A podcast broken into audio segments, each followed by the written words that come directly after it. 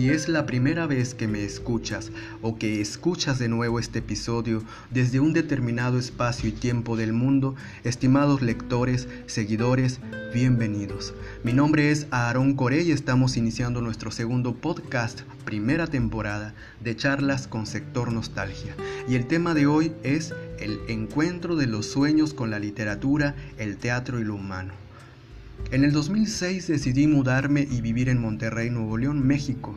Era como retornar a mis orígenes, después de haber vivido gran parte de mi infancia y adolescencia en Ciudad Victoria, Tamaulipas, una ciudad de la cual tengo muchos recuerdos bellos. Y así es, soy un gitano, y al llegar aquí estaba lleno de sueños, deseaba entrar a una escuela de arte y poder convertirme en un actor, director y escritor. Por supuesto, Primero comencé a buscar trabajo y en mi tiempo libre iba a las librerías. En una de esas visitas di con una que se encuentra en el centro de la ciudad. Se llama Iztaccíhuatl. Miré la librería, como siempre lo hago, con una gran emoción y tristeza a la misma vez porque uno no puede comprar todos los libros que anhela. Entré al lugar sabiendo lo que quería, había reunido una lista durante años sobre literatura universal y fui directo con la persona que atendía, le pregunté sobre qué me recomendaba de esa lista para comenzar a leer. El hombre miró la lista con atención, se retiró y después de buscar entre los estantes, se acercó y me dijo, toma. Y me dio tres libritos delegados de editores mexicanos unidos. Tenían como título Otelo, Romeo y Julieta y por supuesto Hamlet de William Shakespeare. Yo buscaba las novelas y no obras de teatro, pero confié finalmente en ese hombre que se veía que era experto. Después comprendería que había comprado obras de uno de los autores más importantes de la literatura universal y que el teatro escrito forma parte de la literatura porque están relacionados por medio de la palabra. Hace una semana, Alejandro Salazar, mi primo y gran amigo de la infancia, me realizó una pregunta. ¿Por qué William Shakespeare es tan importante en la literatura? Esa pregunta también me la había formulado yo muchas veces. Lo sigo haciendo cada que lo releo y les comparto la respuesta. Entre otras cosas, es importante porque trata temas que nos competen. Cada que uno lee las palabras o una obra de William Shakespeare, está leyendo algo de lo que verdaderamente está hecho, sobre su naturaleza, de lo que habita en nuestro ser, las pasiones que surgen del contacto con el otro y esas pasiones no son algo del otro mundo. Es decir, tú puedes tener una ocupación distinta a la mía. Tal vez eres estudiante, un artista, un maestro, maestra, madre, padre, hermana, hijo, esposo, jefe, doctor. Tal vez perteneces a un activismo, una etnia, profesas una religión o eres de una condición sexual distinta a la mía, pero al hablar de la literatura, se habla sobre algo que nos concierne a todos, a ti y a mí. Y en ese algo no existen las etiquetas, porque se habla sobre la condición humana. Años después de haberme establecido en mi lugar de origen, alrededor de siete años, había hecho a un lado mis sueños de convertirme en un actor, director y escritor. Entre mudanzas y casas de renta, me dediqué a trabajar en un call center que me diera lo necesario para sobrevivir, y así fue, por lo que estoy agradecido. El poco tiempo que me quedaba lo utilizaba para leer, escuchar música, ver obras de teatro, ver cine, que por cierto me recomendaba un compañero de trabajo llamado Daniel Briones. Ahora sé lo oculto que eres. Gracias amigo. Con esa inquietud en mis venas, di con la Escuela de Teatro de la Facultad de Filosofía y Letras, que pertenece a la Universidad Autónoma de Nuevo León. Y eso fue gracias a dos personas. Una de ellas fue Porfirio Alvidres, un amigo que ya no habita en este mundo, a quien le conté mis sueños y que me ayudó generosamente a ir comprendiendo mejor a Shakespeare, que me insistía desde el momento en que me conoció para que estudiara actuación y dirección. Amigo, donde quiera que estés, te abrazo con el alma. Y la otra persona que me ayudó a entrar al teatro fue Rosalba Guía, una buenísima directora y actriz de Nuevo León, Porfirio me invitó a una obra en la que él actuaba en el 2012, en el mes de octubre, y que Rosalba precisamente dirigía, se llamaba La comida de los brujos, de Hernán Galindo. Al terminar la obra, Porfirio me la presenta y aproveché para realizarle una entrevista con cámara en mano sobre el escenario. Le pregunté, ¿qué le puedes recomendar a quienes tienen la inquietud de dedicarse a actuar, dirigir y estudiar teatro? Ella respondió, prepararse, estudiar. Por ejemplo, que si tienen esa inquietud, que entren a la escuelita de teatro, que es un diplomado e incluso no se necesita prepa y forma parte de la universidad. Es muy accesible en costos, ahí se encuentran grandes maestros de teatro y han salido grandes actores y directores. ¿Y qué creen? Así es, había llegado el momento. Decidí entrar a la escuela de teatro en el 2013, sin perder esas ganas de aprender más sobre la literatura, actuación y dirección. Terminé graduándome en el 2015. Aprovecho para enviarle saludos a Rosalba Guía. Gracias infinitas y un fuerte abrazo por lo que hiciste. Hoy vuelvo a decir que entré soñando en convertirme en el gran actor, director y escritor. Pero de esas aulas surgieron cosas diferentes.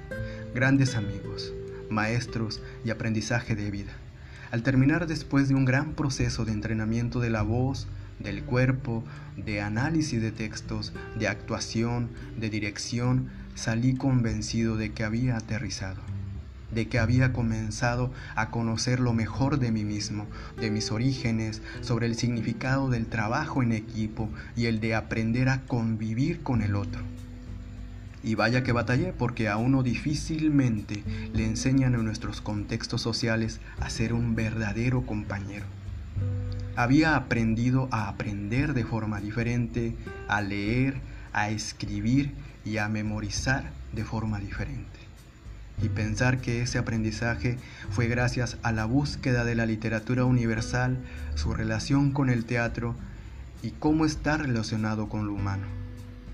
Ahora en cualquier aula en que me encuentre, les comparto a mis compañeros lo aprendido, que se debe uno realmente esforzar por ser un buen compañero, saber trabajar en equipo para lograr nuestras metas o sueños, y que el lazo efectivamente, el afectivamente humano, viene como regalo durante el proceso del respeto al compañero. Pero tengo que ser honesto, la escuela de teatro está olvidada. Sé que se lucha para que se le dé mantenimiento, para que se le suministren artículos de primera necesidad o para la pintura de sus instalaciones. Pero pertenezco a las aulas de estudio en esa escuela de teatro y ahora en la Facultad de Filosofía y Letras y compruebo y he comprobado como alumno vez tras vez, ahora a la distancia, que efectivamente a la escuelita la tienen olvidada. Jamás he visto a mis compañeros de la escuela de teatro en los espacios de la universidad en el tiempo que llevo desde que ingresé a la carrera. No he visto a los excelentes maestros que imparten sus materias en esas aulas de la escuela de teatro estar presentes en eventos de la universidad o en conferencias porque vaya, tienen mucho que decir. Escuchen por favor atentamente directivos. El entrenamiento que se lleva a cabo en la escuela de teatro requiere de meses como para presentarse en un examen y listo. No, no es que darle a los alumnos la fama, no, porque ellos lo tienen muy claro, eso ya está trabajado. Lo que pasa es que valdría la pena que ese trabajo de mis compañeros de la escuelita se diera a conocer en los muchos espacios que tienen en la universidad. Aparte, han egresado personas. Imaginemos esa palabra en letras mayúsculas. Han egresado personas. Y si han egresado personas, es que ahí dentro se está construyendo a la persona.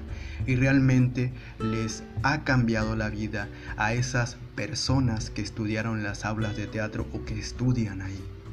La escuela no podrá generar los grandes ingresos monetarios, estoy de acuerdo en eso pero créanme, allí el maestro y alumno se unen, encuentran y se unen para trabajar en construir a un artista honesto, pero muy especialmente en tratar de construir a un mejor ser humano. Y eso es lo que se necesita urgentemente en nuestra sociedad. Ahora bien, hago la siguiente pregunta.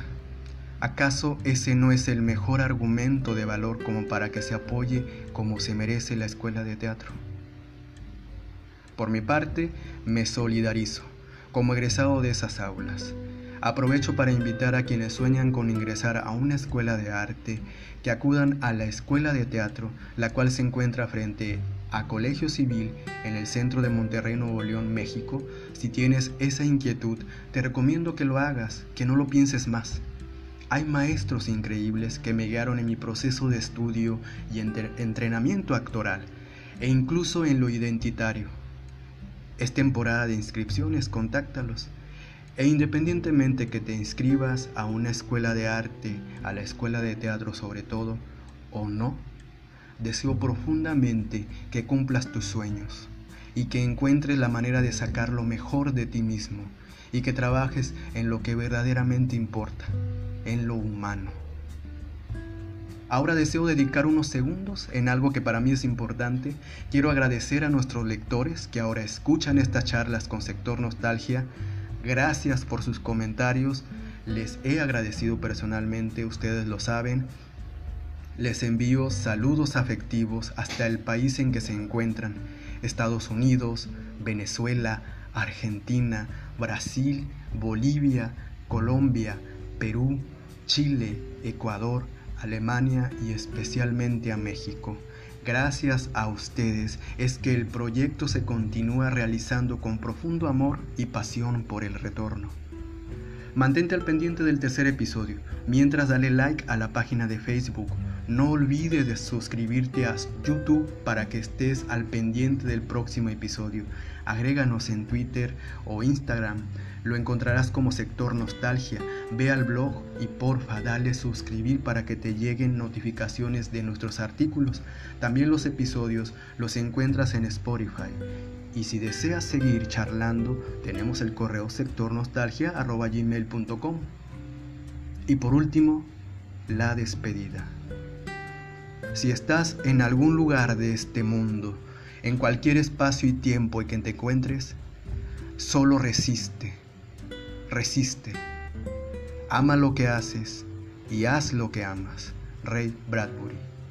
Mi nombre es Aaron Coré de Sector Nostalgia, Pasión por el Retorno. Hasta la próxima.